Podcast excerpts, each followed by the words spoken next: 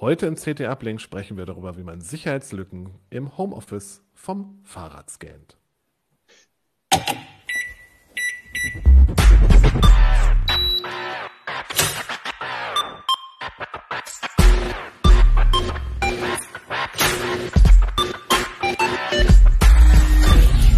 CT Uplink.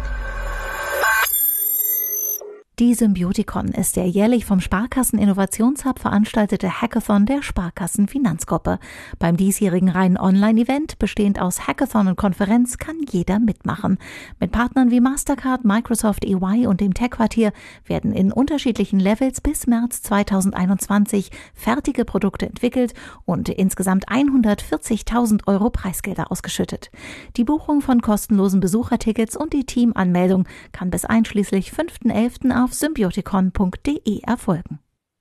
Ja, schön, dass ihr wieder eingeschaltet habt. Heute im CT Uplink sprechen wir über Sicherheitslücken, die wir gesucht haben und Fitness im Homeoffice. Mit dabei sind Jan Mahn. Und der Mann, der da gerade die ganze Zeit sein Handy runterschmeißt, ist natürlich Björn Borg. Nein, Jan Keno Jansen. Jan äh, okay? meldet sich aus seinem Fitness. Ein bisschen weiter nach unten kannst du, wenn du willst. Okay, okay. Sehr gut. So? Hast es jetzt endlich festgegaffert. Sehr gut. So ist super. Ja, ja. Sehr schön. wir dachten, wir machen mal ein bisschen was visuell ansprechenderes und haben Keno dahingestellt mit seinem Peloton. Und äh, Keno macht heute ein Fitness-Workout während des Ablenkens. Äh, leider ist schon das Handy zweimal gefallen, aber das kriegen wir schon hin. Also wenn euch das, wenn das Bild demnächst runterfällt, wundert euch nicht. ähm, äh, ja, und mit dabei ist Jan Mahn. Hallo. wir sprechen heute über Sicherheitslücken im Internet. Das war Thema im Heft. Ähm, und äh, ja, während Keno sich da gerade noch seinen Fitnesskurs aussucht, welcher Trainer aus welchem Internetvideo ihn gleich anschreien wird. Äh, Jan, was, was habt ihr denn, was habt, wurde denn so gescannt? Tja, wir haben uns mit Sicherheitslücken im Internet beschäftigt und äh, haben dafür eine Scan-Apparatur gebaut, um den gesamten IPv4-Internetbereich abzudecken. Ähm, das ist natürlich noch nicht das ganze Internet, aber es ist ein großer Teil und wir haben uns mal angesehen, was so Privatleute und Unternehmen vor allen Dingen auch so im Bereich IT-Sicherheit machen. Und äh, da haben wir mit dem ganz Grundlegenden angefangen, nämlich mit offenen Ports von Diensten, die vielleicht so nicht hätten offen sein sollen. Mhm, was habt ihr denn für Dienste gescannt? Da sind so die zwei Klassiker. Der eine ist äh, SMB, also Netzlaufwerke oder Netzfreigaben. Die kennt man äh, als Windows-Nutzer relativ, werden die relativ viel genutzt. Die können aber auch jedes NAS und jeder Linux-Server kann das bereitstellen. Und diesen Port haben wir mal so äh, systematisch durchsuchen lassen im Internet und haben doch einige 10.000 Treffer von SMB-Freigaben im Internet gefunden und dann teilweise ausgewertet und herausgefunden, dass die nicht alle hätten so im Internet landen sollen. Also da waren okay. diverse Fehlkonfigurationen dabei mit Zugriffsrechten für jeden. Das klingt ungünstig. Ähm, Gab es denn so sehr brisante Fälle? Es war jetzt kein deutsches DAX-Unternehmen dabei. Ganz so brisant war es nicht. Es waren äh, ein Bürohändler zum Beispiel dabei, der hat es geschafft, seine gesamte Geschäftskorrespondenz in so ein Netzlaufwerk abzulegen. Die haben sich einfach einen Server angemietet, irgendwo in einem Rechenzentrum und haben dann gedacht, für Homeoffice ist es eine gute Idee, wenn da jeder drankommt und haben das Ganze dann so relativ lax konfiguriert und haben wohl nicht damit gerechnet, dass jemand diese Dienste finden kann. Und das ist eigentlich das Grundproblem, was, oder der, Grundfehler, den viele machen. Ähm, man geht davon aus, es gibt so viele IPv4-Adressen, irgendwie 4,2 Milliarden Stück. Da wird es doch sehr unwahrscheinlich sein, dass die jemand durch Zufall findet, weil wie soll man eine Adresse wie 215.125. irgendwas erraten? Das geht ja nicht, weil 4,2 Milliarden Treffer, das ist nicht so wahrscheinlich, dass man da irgendwann mal drauf stößt. Aber es gibt eben Werkzeuge und ähm, wer aus kriminellen oder aus wissenschaftlichen Gründen oder aus journalistischen Gründen wie wir mal schauen möchte, was es so gibt, der kann bewährte Open Source Werkzeuge nutzen. Wir haben zum Beispiel ZMAP benutzt. Das wird auch in der Wissenschaft viel eingesetzt, um eben das Internet zu durchsuchen.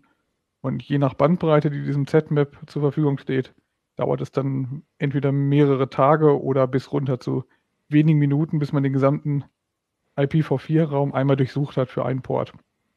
Wir haben so den Mitte, genau, wir haben den Mittelweg gewählt. Es war nicht so einfach, einen passenden Server zu finden, denn viele Hosting-Anbieter haben da doch ein Problem mit, dass man Port-Scans macht und unterbinden Was, das, weil das es, es kostet eben eine Menge Bandbreite. Wenn man den, den Z-Map nicht drosselt, dann würde er 10 Gigabit für sich beanspruchen und auf 10 Gigabit alles scannen in einem wahnsinnigen Tempo und würde irgendwie sieben Minuten brauchen, um das IPv4-Internet zu schaffen. Und da sagen dann viele Hoster, wir sind nur mit 10 Gigabit nach außen angeschlossen, andere Kunden wollen auch noch was. Wir bremsen das dann mal aus. Also muss man den richtigen Hoster finden und man muss das, ähm, muss sich da schon ein paar Wochen mit beschäftigen, bis man dann ein stabiles Setup hat, um das Internet zu durchsuchen. Aber es ist absolut nicht unmöglich, es ist kein Hexenwerk und es ist eben was, was Kriminelle, die gezielt danach suchen, definitiv so machen und ähm, auch schon gemacht haben. Ähm, und muss ich für diese Bedienung von diesem Tool irgendwie große Fachkenntnisse haben oder geht das? Man sollte wissen, wie das Internet äh, grundsätzlich aufgebaut ist, dass es, wie, wie das Netzwerk funktioniert, was Ports sind zum Beispiel, dass es für bestimmte Anwendungen zugewiesene Ports gibt. Das ist relativ hilfreich. Ähm, es ist aber kein absolutes Raketenwissenschaftswissen. Das sind eigentlich Dinge, die man mit grundsätzlichem Netzwerk-Know-how eigentlich gelernt hat und anwenden kann. Also die Anwendung von ZMAP ist relativ gut dokumentiert und ähm, wir möchten keinen dazu anstiften, das zu machen, weil es kostet eine Menge Zeit und hat wahrscheinlich für Privatleute kaum Erkenntnisgewinn.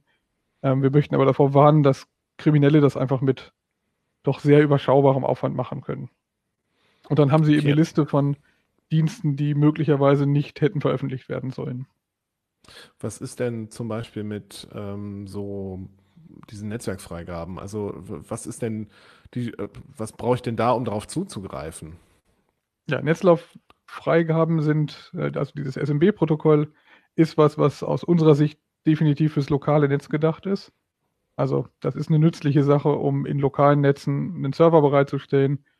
Im Heimnetz kann es zum Beispiel eine NAS sein, im Unternehmen kann es irgendeine Servermaschine sein und darauf Ordner freigeben, die dann im Unternehmen oder in der Familie geteilt werden. Das ist mhm. eigentlich so der, der Kernanwendungsbereich von SMB. Darauf zugreifen kann ich da eigentlich mit jedem Werkzeug. Ich kann ähm, entweder mit dem Windows-Rechner, mit dem Linux-Rechner oder mit dem Mac mich über den, die grafische Oberfläche verbinden. Ich kann mich auf der Kommandozeile damit verbinden. Ähm, und wir haben eben ein kleines Kommandozeilen-Tool mit in unser Setup eingebaut, was automatisiert ähm, die gefundenen offenen Ports alle durchgescannt hat und dann geschaut hat, ob es dahinter irgendwo ähm, nicht gesicherte Zugangs, äh, nicht gesicherte Netzlaufwerke gibt. Es sind nämlich zwei Dinge, die man irgendwie beachten muss. Auf der einen Seite halten wir SMB für kein gutes Protokoll, was man überhaupt ins Internet hängt. Also am besten äh, lässt man das im lokalen Netzwerk und lässt die Finger von der Portfreigabe in seinem Router. Also das ist eigentlich der Tipp für Heimanwender. Äh, so wenig Portfreigaben wie möglich, wenn ich weiß, was ich tue, wenn ich irgendwie beruflich Admin bin und ich habe die Idee, ich möchte jetzt einen Webserver veröffentlichen von meinem privaten Internetanschluss, dann kann ich das tun, wenn ich die entsprechende Kompetenz mitbringe. Wenn ich keine Ahnung habe und nur irgendwo gelesen habe, ist eine gute Idee, wenn du von zu Hause, äh, von unterwegs auf dein NAS zugreifen willst, dann reißt einfach den SMB-Port auf, Port 445 und dann ähm, kannst du damit schon arbeiten. Das ist eine absolut dumme Idee und davon raten wir ab und davon haben wir aber Hunderte oder Tausende gefunden, die genau das getan haben. Also Privatleute, die eine NAS gekauft haben und es dann für eine kluge Idee hielten, den Port in einem Router freizugeben. Und das ist der erste dumme Schritt, den man machen kann. Und der zweite dumme Schritt ist dann in den Berechtigungen in SMB, kann ich für jeden Ordner sagen, wer den denn lesen und darauf schreiben darf. Ähm, das kann ich relativ fein granular steuern und eine ganz dumme Idee ist es, wenn ich schon ins Internet hänge, weil es aus irgendwelchen Gründen nicht anders geht. Abwarten tue ich davon trotzdem, aber wenn ich es dann tue, dann ist es eine ganz dumme Idee, auch noch die Berechtigung jeder Vollzugriff zu setzen, dass jeder drauf schreiben und lesen kann. Und was wir getan haben, wir haben keine Zugangsbeschränkungen umgangen, also wir haben nur geprüft, was offen im Internet ist. Alles andere wäre auch nicht legal in Deutschland. Und wir haben also dem Skript gesagt, suche, filtere uns alle Treffer raus, bei denen jemand Lese, zumindest Leserechte für jeden gewährt hat. Und daraus hat sich dann unser doch relativ großes, umfangreiches Dokument, äh, eine CSV-Datei gefüllt mit Treffern, die ähm, dahinter verbargen sich eigentlich immer interessante Geschichten. Entweder waren es Privatleute oder eben zum Beispiel dieses deutsche Bürounternehmen, Büromöbelhändler. Ähm, wie ist denn das, wenn man ähm, jetzt so ein Netzlaufwerk hat? Ist man dann auch angreifbar für Trojaner?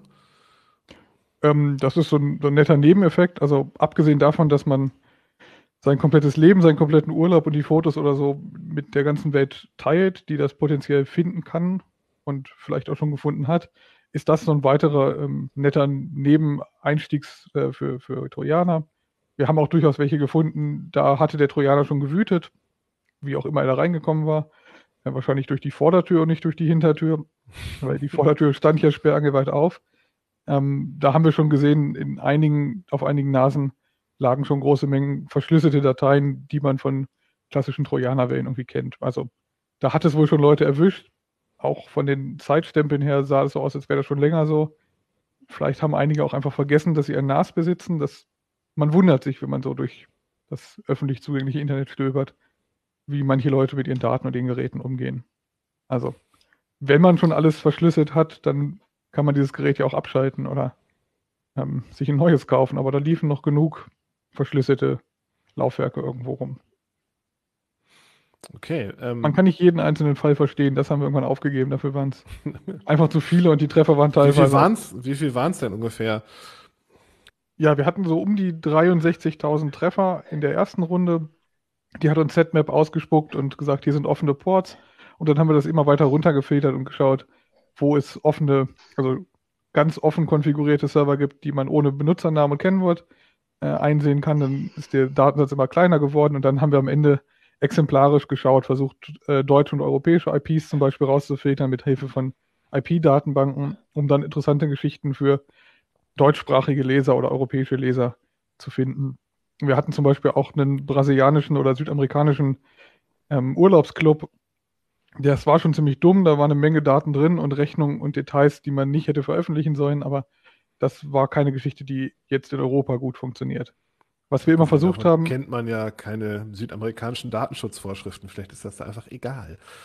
Vielleicht ist es anders. Vielleicht hätte man sich auch erstmal das Rechtssystem da einarbeiten müssen. Das haben wir nicht getan. Wir haben immer, wenn es äh, uns möglich war, denjenigen, der das verursacht hat, zu identifizieren, haben wir den kontaktiert. Das war nicht immer ganz einfach. Es gibt ja auch, also als Privatperson oder als Externe, als Nicht-Strafverfolgungsbehörde hat man ja kaum eine Chance, den Inhaber eines Accounts ausfindig zu machen. Also haben wir versucht, an irgendwelchen Einheitspunkten rauszufinden, wem das gehören könnte und den jeweils angeschrieben.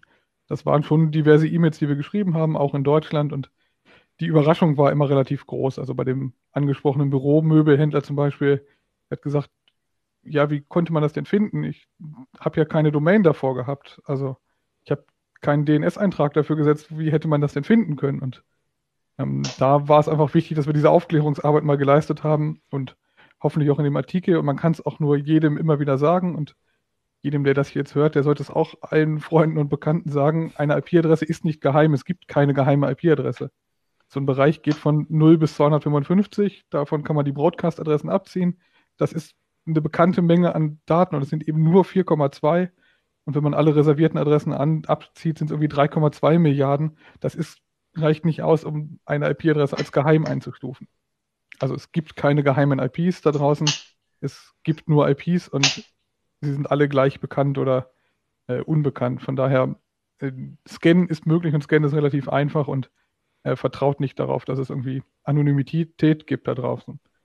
Und was was gab es denn noch für ähm, Ergebnisse bei dem Scan? Also ihr habt ja noch andere Sachen gesucht und gefunden, würde ich mal sagen. Genau, wir haben uns nicht nur mit SMB beschäftigt, das war eigentlich nur das, das Trainingsobjekt für den Scanner, den wir da aufgesetzt haben oder für diese Scan-Apparatur, die wir gebaut haben. Wir haben dann weitergemacht mit Industrieanlagen und da denkt man jetzt, ja, da wird ja aber nicht so viel passieren. Ein Industriebetrieb, da hängt ja doch eine ganze Menge dran, auch eine ganze Menge Geld.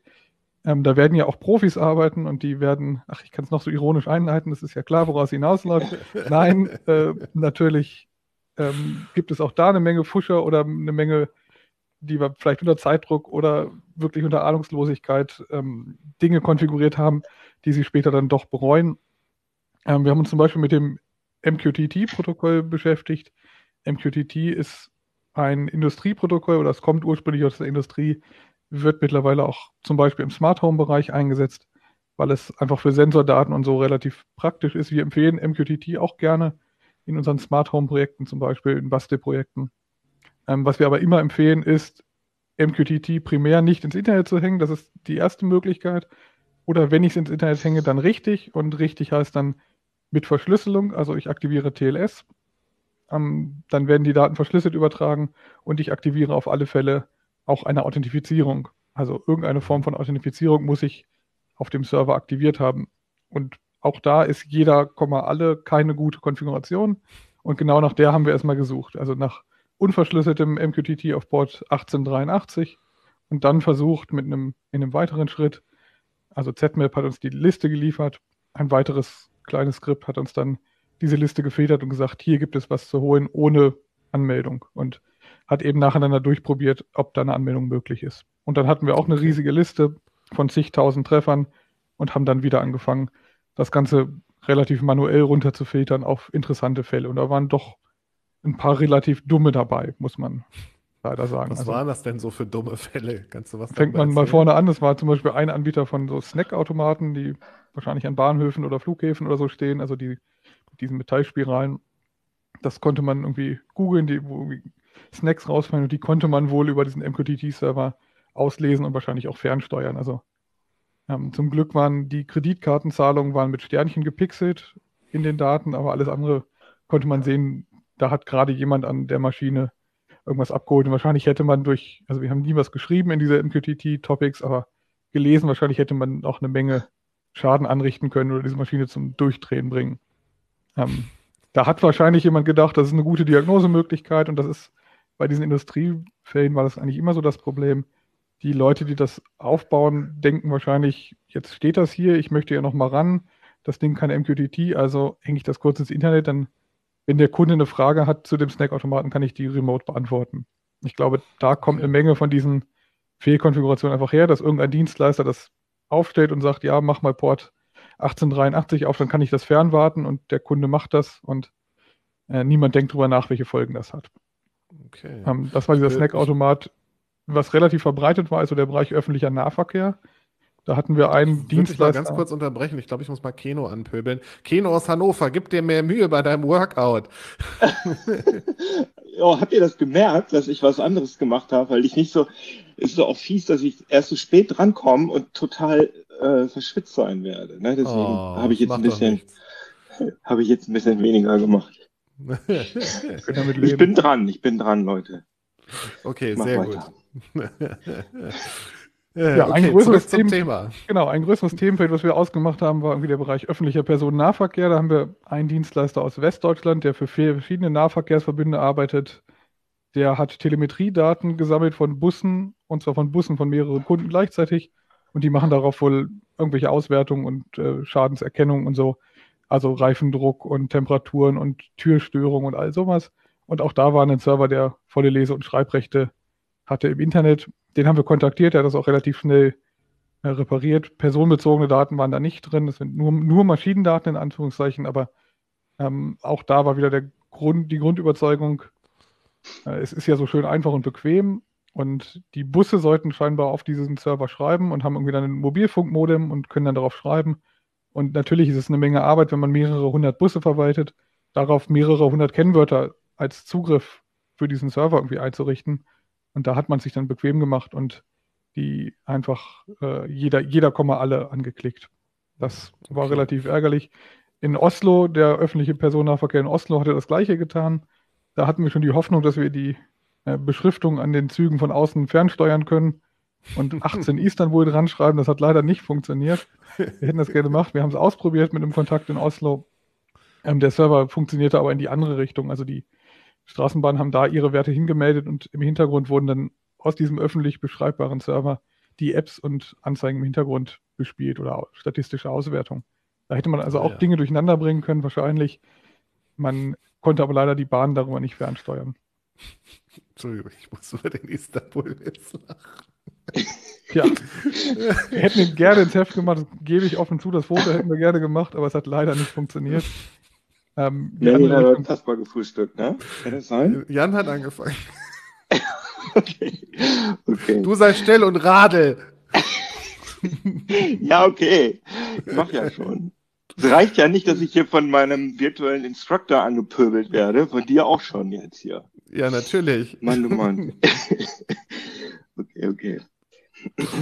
Ja, Industriesteuerung war das, also MQTT war das eine, was wir noch gefunden haben als Themenkomplex waren S7-Steuerung von Siemens. Da gibt es wohl einen Anbieter, der ein Gateway vertreibt, was man ähm, an alte Siemens Industriesteueranlagen dran klemmen kann und der Hersteller sagt, hängt das bitte nicht ins Internet, sondern nutzt das im lokalen Netzwerk als Werkzeug, was die Kunden natürlich geflissentlich ignoriert haben und einfach massenhaft ins Internet. Und da haben wir irgendwie ein System gefunden über bestimmte äh, Parameter, um die Dinger in relativ großer Stückzahl aufzudecken.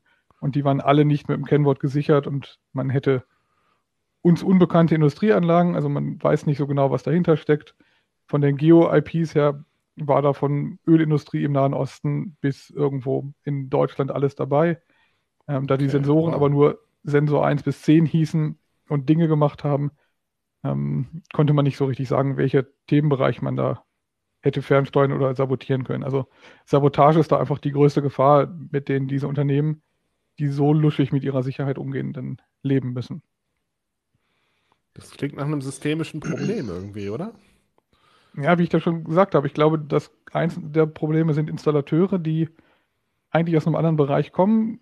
Was weiß ich, wenn ich ähm, hauptberuflich Maschinenanlagen für die Ölindustrie baue und die baue ich jetzt in Jordanien irgendwo ein und dann äh, stelle ich mir vor, ich komme aus Deutschland, bin da hingereist und dann stelle ich mir vor, der Kunde hat ein Problem und möchte ihm helfen oder muss ihm helfen, dann ist das ein relativ bequemer Weg, mal schnell in den Router zu gehen und einen beliebigen Port frei zu bohren und abzuhauen. Und wenn der Kunde was hat, habe ich dann ja den Zugriff.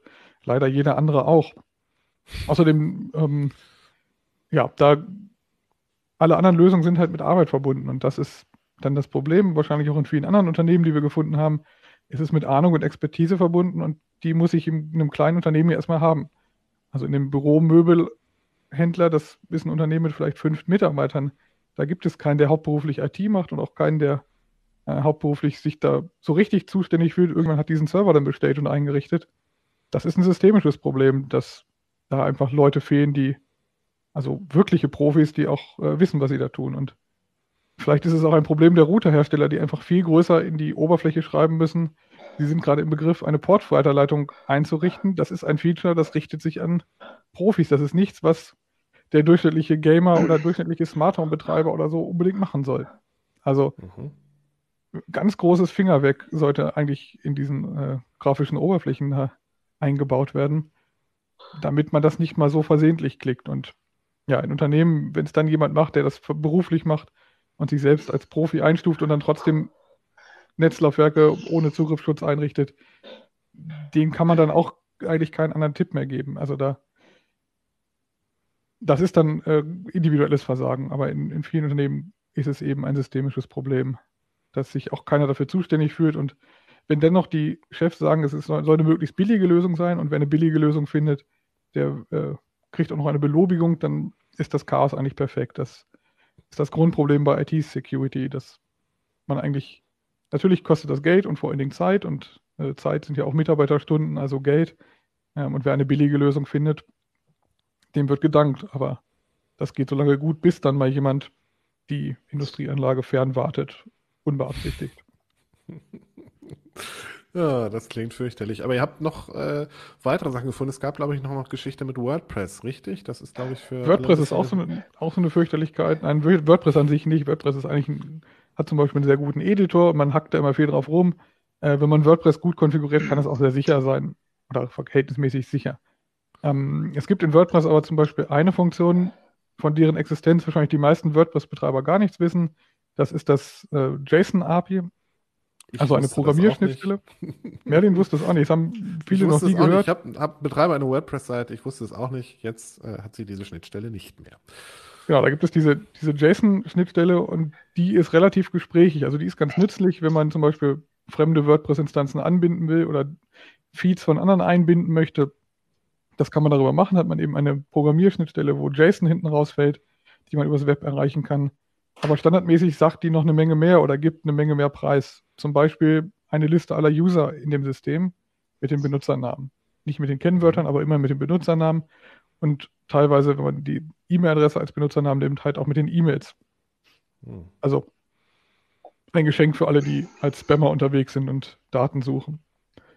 Äh, außerdem werden noch nicht veröffentlichte Artikel in diesem API angezeigt. Und das da haben wir zum Beispiel. Ärgerlich. Ja, wir haben zum Beispiel ein äh, College gefunden in den USA. Die haben darüber eine Art Intranet gebaut, über eine WordPress-Instanz, also eine Anmeldung davor geschaltet und gedacht, jetzt kann man das nur noch sehen. Aber über das API kann man sich eine Liste der Dateien anzeigen und die Dateien alle auslesen. Also hm. da findet man alles von äh, Dienstplänen der Mitarbeiter über ähm, Prüfungsvorbereitung und so weiter. Also das halbe College ist über diese WordPress-Instanz. Sie haben das eben ein WordPress als Datenhalde benutzt, was einfach auch eine missbräuchliche Verwendung von WordPress ist. WordPress ist keine Nextcloud und keine OwnCloud oder so.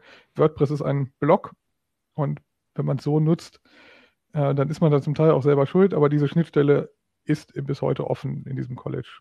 Die haben auf mehrmalige äh, Informationen nicht reagiert und das Problem irgendwie für nicht relevant befunden. Aber ihre gesamte interne Kommunikation ist eigentlich immer noch öffentlich. Und wir oh haben eben auch Gott. veröffentlicht, was man als WordPress-Betreiber machen soll. Man kann das mit relativ wenig Zeilen in dem Theme abschalten. Man kann es aus mir nicht erklärlichen Gründen zum Beispiel nicht in der Oberfläche, also in der Admin-Oberfläche, abschalten. Und das wäre eigentlich was, wo die WordPress-Entwickler dringend mal ran müssen, weil wahrscheinlich 99% aller WordPress-Betreiber davon noch nie gehört haben. Es okay. steht nämlich auch einfach nirgendwo in der Doku, pass auf, das ist eine dumme Idee. Ärgerlich. Okay, na gut, dann hoffen ja. wir mal, dass sie das ändern. Ah. Tja, ich würde sagen, nach so viel Grauen über Sicherheitslücken schalten wir mal ins aktuelle Sportstudio. ähm, Keno, wie geht's dir bei deinem Workout? Prost. Warum machst du ein Workout im CT Prost, im CT Uplink und auf was für einem Gerät sitzt du da eigentlich? Und warum zeigen wir das im Uplink? Viele Fragen, deine Antworten. Also, das kam so. Äh, nee, die Kollegen aus dem Software-Ressort hatten ja einen äh, Titel gemacht, der heißt, ich weiß gar nicht, was jetzt vorne auf dem Titel drauf stand, aber irgendwie was mit Fit und fit, drauf, fröhlich trotz, und im Homeoffice, im Homeoffice trotz Corona so. irgendwie. Und da ging es halt um Möglichkeiten, ähm, Sport zu machen, ohne dass man in, in so ein äh, Fitnessstudio oder womöglich sogar in so eine enge, ähm, ja, in so eine enge, in so einen kleinen Raum geht, wo so, wo man mit einer äh, Gruppe ohne Sicherheitsabstand sporteln muss und sich da womöglich ansteckt. Deswegen ähm, und dann bin ich auf die Idee gekommen, weil ich hatte schon so oft von diesem Peloton-Hype gehört. Ich fand das so äh, ridiculous, dass dieses Ding so teuer ist und dass man trotzdem dann noch Abogebühr bezahlt. Und dachte ich, das ist jetzt mal eine gute Möglichkeit.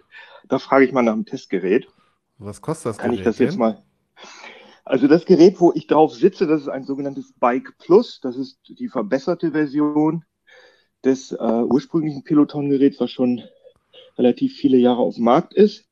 Und das kostet, ähm, also in der Vollausstattung, da sind dann noch irgendwelche Matten, andere Yoga-Matten dabei, da sind hier so Gewichte dabei, da ist, sind die Schuhe dabei, all, all möglicher Kladderadatsch, da zahlt man äh, rund 3000 Euro.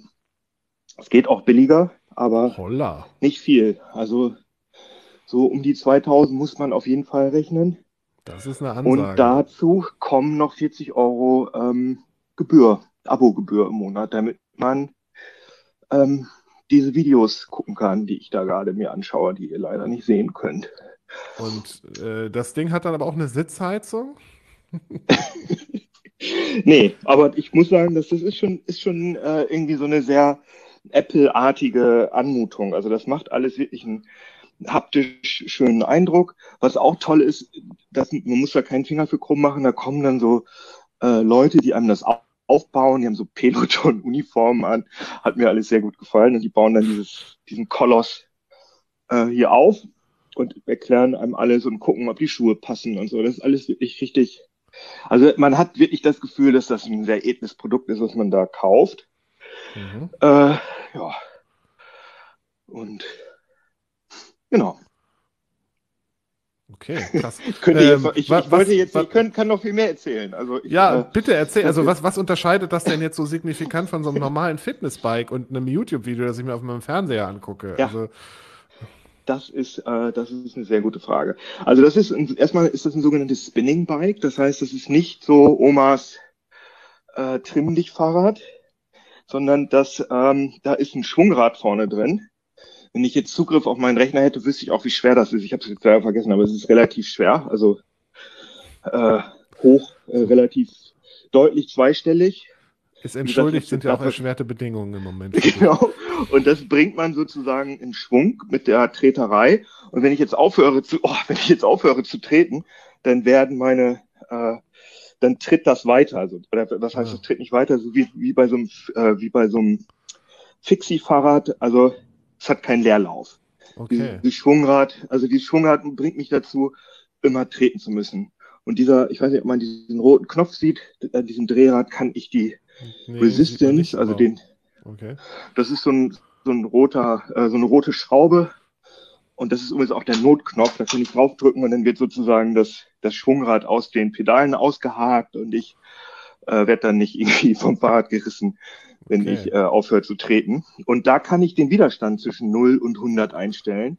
Und dieses Spinning, das ist so ein bisschen so ein, ja, das ist so ein Fitness-Hype, so ein bisschen in den letzten Jahren gewesen. Das macht man normalerweise im Fitnessstudio, stehen dann ganz viele von diesen Spinning-Bikes rum und dann gibt's einen Instructor oder eine Instruktorin und dann hört man laut Musik und, ja, und gebt alles und so und alle hecheln dann auch, äh, man steht viel und dann hechelt man halt so rum und äh, fährt Fahrrad im Raum.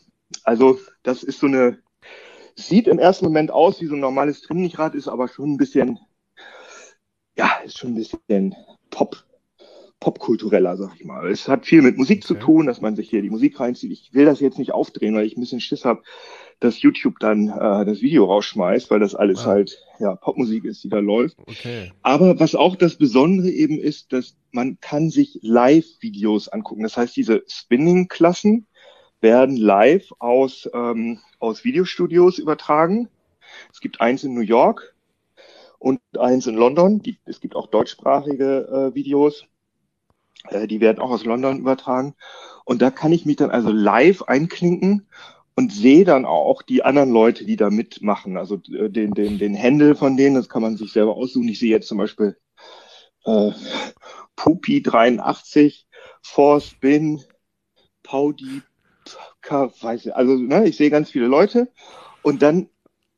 Aber du siehst nur die Namen, so, du siehst nicht. Ich sehe nur die Namen, die, genau. Ich, okay, gut, also und ich kann mich dann in der Rangliste.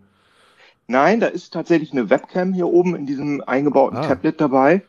Ähm, die kann man aber auch mechanisch abstellen, möglicherweise, aber ich habe bislang noch nicht rausgefunden, wozu die gut sein soll. Ich konnte bisher nur mein Profilfoto damit knipsen, aber sonst äh, ich glaube, das ist, wenn du irgendwie Gruppen gründest oder so, dann kannst du damit irgendwie. Aber das habe ich bislang noch nicht, äh, so okay. bin ich noch nicht vorgedrungen, obwohl ich schon ähm, 20 äh, Touren damit gemacht habe sozusagen und auch schon ganz viele Awards gekriegt habe. Oh. Und das ist natürlich alles so gamifiziert. Äh, fühlst du dich? Also es ist schon, wie ihr, wie ihr auch sehen könnt, das ist schon wirklich ein sehr schweißtreibender Workout. Also ich ähm, kann auch so ein, so Herzfrequenzgurt damit äh, koppeln und ich bin schon, also ich bin schon in den 180ern oft. Also das soll auch so sein. Also das ist schon wirklich ein, es gibt auch viele sogenannte HIIT äh, Trainings, also High Intensity Interval Trainings, also wo man dann immer Intervalle macht und es immer härter wird und man schwitzt schwitzt, schwitzt. Und die Leute, die mir das Ding aufgebaut haben, ich meinte dann so, ach, das ist ja cool, da ist ein Teppich dabei. Ist das, damit das gerade steht? Nee, nee, das ist für Schweiß. und äh, das ist schon, also man verliert schon so einen oh, halben Liter oder so bei, so bei so einer Session. Und was ich auch schön finde, ist, dass auch die Arme mit eingebaut werden. Also da sind halt so Gewichte mit drin und dann muss man manchmal solche äh, Gewichte machen. Und das Besondere daran ist, dass diese Instructors, die es da, die, die da zu mir sprechen.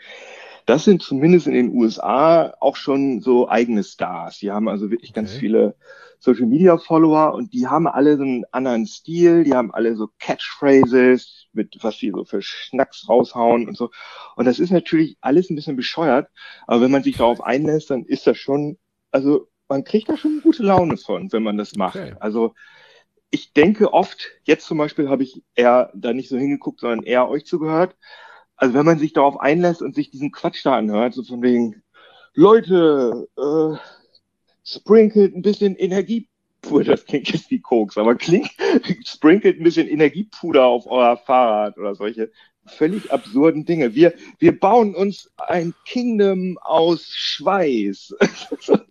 also solche, solche Quatsch, Quatsch-Ansagen die. Und äh, das ist lustig.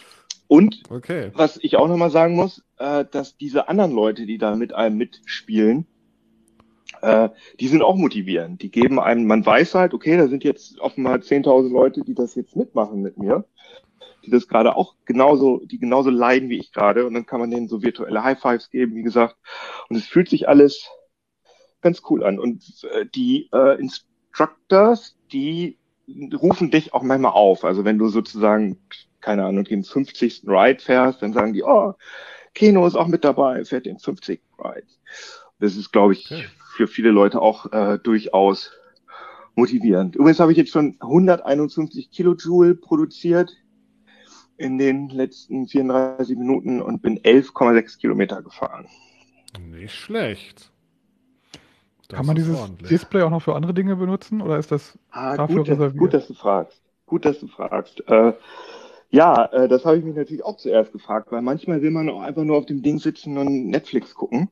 Es ist ja einfach ein Android-Tablet, übrigens ein äh, sehr altes Android. Ich glaube, es ist sogar Android 7, wenn ich es muss ich jetzt nochmal, aber es ist auf jeden Fall ein sehr. Keno, du könntest das Handy schnappen und mal das Display zeigen, vielleicht. Ja, soll ich das mal versuchen? Meint ihr? Wenn es geht, ja, probier's mal. Ähm, ja, das könnte ich machen. Ist das eigentlich dein Keller oder dein Fitnessraum, den wir da gerade sehen? Das ist mein Fitnessraum. Ah, ja, nee, das, okay. ist, äh, das ist wirklich so ein Abstellraum, aber das, das braucht relativ viel Platz. Also das ist jetzt hier das Menü. Das sieht und aus wie ein Android-Tablet, ja? Richtig, richtig. Aber wie ein altes, ne? Äh, und hier ja. Update Android 9 ist es. Updated to Android 9. Und äh, theoretisch könnte man natürlich äh, Netflix darauf installieren, aber da es keinen Play Store-Zugang gibt, geht das nicht. Und äh, ja, und so sieht das, oh, das ist natürlich jetzt toll. Ah ja, so sieht das jetzt aus. Also okay. es ist Ellie Love, so heißt sie. Und die, und die ähm, Frau ist echt. Ist immer schön, dass die, die, das ist jetzt kein Live, das ist jetzt ein, so, äh, man okay, kann alle gut. Kurse auch als Konserve gucken. Aber ah, was ich okay. ganz schön finde, ist, dass die auch so schwitzen wie man selbst. Dann fühlt man sich nicht ganz so bescheuert. Und äh, ich versuche jetzt nochmal aufs Bike hier drauf ja, zu gehen. Gut. ja. ja. Äh, äh, kann man, ihr seht, man kann auch Untertitel einschalten bei, es geht ja. allerdings nur bei Konservenvideos. Äh, guck mal, jetzt sagt sie Maritza Paris Happy 150. Ride und solche Sachen. Und jetzt, okay. äh, und jetzt seht ihr, wenn ich jetzt lostrabe, man sieht halt ah, links ja. die Kadenz, also wie viel äh, Umdrehung pro Minute, in der Mitte den Output in Watt und rechts die Resistance, die ich halt mit diesem, okay. mit diesem Rädchen hier beliebig ein- und ausstellen kann. Und ihr seht auch gleich noch das große Problem, oh Gott, das ist total voll Spackert vom, vom Reden und Schwitzen hier. Hast, du, dein, hast du deinen vollgeschwitzten, deinen vollgeschwitzten Fußbodenlappen nicht genommen, um es mal abzuwischen oder was? ja, ähm, jedenfalls ähm, hat das einen ganz schlechten WLAN-Empfang. Okay. Und äh, das zeigt sich hier jetzt gerade, dass ich da jetzt gerade nicht, äh, dass das Bild nicht weitergeht. Und ich habe schon ja. drei Router und einen äh, Mesh Repeater äh, hier im Einsatz ausprobiert und ich glaube inzwischen fast, dass es an der Hardware liegt. Weil ich okay. streame ja aus demselben Raum über WLAN äh, zu euch und das funktioniert ja auch. Warum ja, ja. kriege ich jetzt so einen scheiß äh, 720 oder 1080p Stream nicht auf die Kette? Also ist doch schwach. Ein bisschen seltsam. Sind die, ist das Android, auch wenn es da alt ist, wenigstens auf den aktuellen Sicherheitsupdates? Kann man das, äh, das finde ich super, weil das ist wahrscheinlich wirklich was, was man nur bei CT findet. Es gibt sicherlich ganz viele ähm, Peloton-Videos, aber ich glaube, solche Dinge werden wirklich nur bei CT besprochen. äh, äh, ich finde es. Ah, er sagt nur End. Ja, für ein 3000 Euro Gerät finde ich es aber doch recht schwach, dass das äh, noch ein altes Android drauf ist. Ja, aber das, interessiert, das, da das interessiert dich ja überhaupt nicht. Also du, da haben die ja eine ganz schöne, äh, da haben die ja eine sehr schöne äh, Oberfläche drüber gemacht. Ich gehe mal raus. Ah, toll. Ey, jetzt kriegt, kriegt er nicht mal hier das auf die Reihe, oder was? Okay, also Sicherheitsupdates-Dings habe ich da jetzt nicht gesehen. Es stand einfach nur Android nee, 9. Nee, es steht nur Android 9, das siehst du auch oh. gar nicht. Aber dass das ein altes Android ist, das finde ich, ja, für uns Nerds blöd, aber ich meine, da du sowieso nicht mit dem Android interagierst, ist es auch ziemlich egal. Mich nervt halt wirklich nur diese, äh, mich nervt nur diese, dieses WLAN-Problem halt. Mhm, verständlich. Ja. Also das ist wirklich seltsam. Das kann ich euch auch gar nicht hier die, äh, die zeigen, wie das hier funktioniert. Aber ich, ich mache noch mal so ein Video und dann blenden wir das stattdessen äh, hier ein. Ähm, das Wenn das WLAN wieder geht am, am Fahrrad. Ja. Achso, man kann Endlich auch. Endlich gibt es auch Fahrräder mit Firmware-Update. Oh, was ist das denn? Kann ich dann dadurch äh, die kalifornische Pampa radeln oder was? Ja, wenn wir Internet hätten, könnte ich da jetzt draufklickern, aber geht natürlich nicht. Cool. Ja, richtig, das sind so äh, mit so Weitwinkelkameras aufgezeichnete äh, Landschaftsfahrten. Also okay. das ist schon ziemlich bescheuert, sondern man will eigentlich diese diese tollen ähm, Kurse machen. Gibt's, gibt's, ist das auch so gamifiziert, dass es irgendwie Awards gibt und so ein Krempel und ja, ja, genau. Tabellen? Ja, das wollte ich so? euch ja gerade, ja, ja, ja, das wollte ich euch okay. gerade alles zeigen. Ähm, wie gesagt, ich denke, dass wir es so machen, dass ich das jetzt, dass ich das nochmal, diese ganzen Menüs, die filme ich gleich nochmal äh, einzeln, wenn ich, wenn das WLAN wieder funktioniert und dann legt Michael das übers Video drüber. Gut, probieren wir das. Na gut, dann äh, vielen Dank für den Wollt ihr nicht wissen, ob ich, das jetzt, ob ich das jetzt behalte? Ach so, ja, behältst du es jetzt oder nicht?